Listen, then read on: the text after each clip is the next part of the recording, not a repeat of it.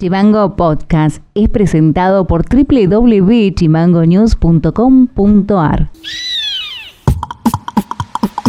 ¿Qué onda con la banda? ¿Qué hace la plebe? Bienvenidos, bienvenidas una vez más al resumen informativo, en este caso del día 11 del 8 del 2022, y estas son las tres más.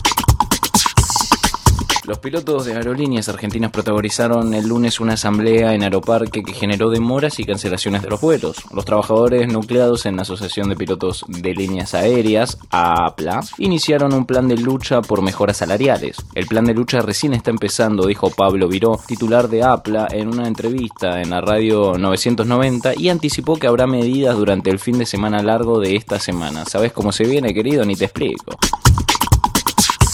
Hoy 11 de agosto son las elecciones de la Central de Trabajadores Argentinos Autónoma donde se presentan dos listas. La número 2 encabezada por el gremialista Carlos Córdoba y la lista número 6 multicolor que lleva por candidato a secretario general de la CTA a Diego Valdivia. Las elecciones se llevan adelante en diferentes lugares. Para saber en dónde votás ingresá a chimangonews.com.ar querido. El comicio iniciaría a las 8 de la mañana hasta las 16 horas. El movimiento de mujeres paritaristas TDF presentó un proyecto que busca garantizar la participación femenina y efectiva y paritaria en el Consejo Deliberante de Ushuaia a través de las modificaciones del artículo 219 de la Carta Orgánica Municipal y de cumplirse podría ser que en las próximas elecciones el desplazamiento de los candidatos por preferencias se aplique dentro de cada género sin posibilidad de que los varones puedan excluir a las mujeres. Noti Audio. Tribunal de Juicio del Distrito Norte condenó a pena de 12 años de cárcel al odontólogo Mario Alejandro Gordillo Ojeda, de 42 años de edad, por considerarlo autor del delito de abuso sexual gravemente ultrajante, suministro de material pornográfico y corrupción de menores de 14 años de edad. Una de las víctimas, hoy mayor de edad, criticó la condena y dijo que esperaba una pena más dura para Gordillo. Y si hablo en nombre de todas las víctimas, para mí 12 años no es nada.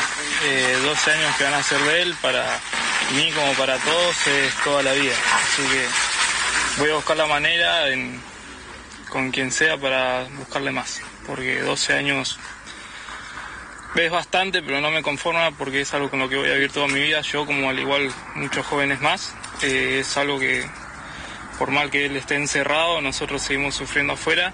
Porque son traumas bastante fuertes que pasa uno, así que por ahora tranquilo ya que no lo vamos a cruzar más en la calle. El, miedo por ahí, más que miedo es sentirse mal.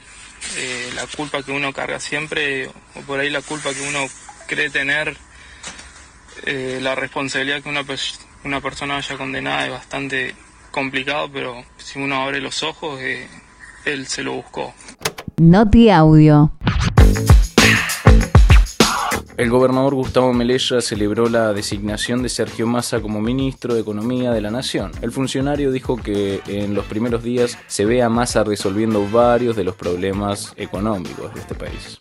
A pacificar la cuestión económica y financiera y política. Y creo que la llegada de Sergio Massa en un acuerdo del Frente por Todos trajo esa pacificación, ¿no? Y los primeros días se lo nota con mucha actividad, con mucha actividad de- en lo productivo y resolviendo problemas que, que son realmente muy complejos, ¿no? Para la Argentina.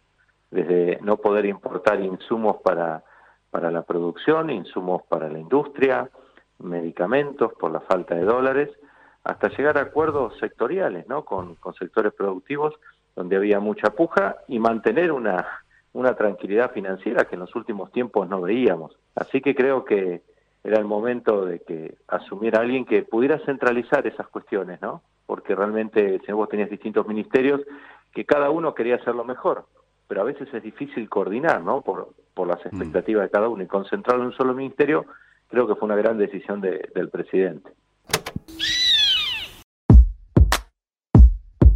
Para más contenido, seguinos en Facebook, en Twitter e Instagram como chimango.news. Eso ha sido todo por hoy, nos estaremos encontrando en el próximo resumen informativo. Acordate de seguirnos en Spotify como Chimango News o comunicándote con nosotros a través del 2901 6506 66. Abrazo grande. Chimango Podcast es conducido por Ilian Sánchez, producción periodística Fede García y Martina Alfaro, diseño y redes Mica Orbe.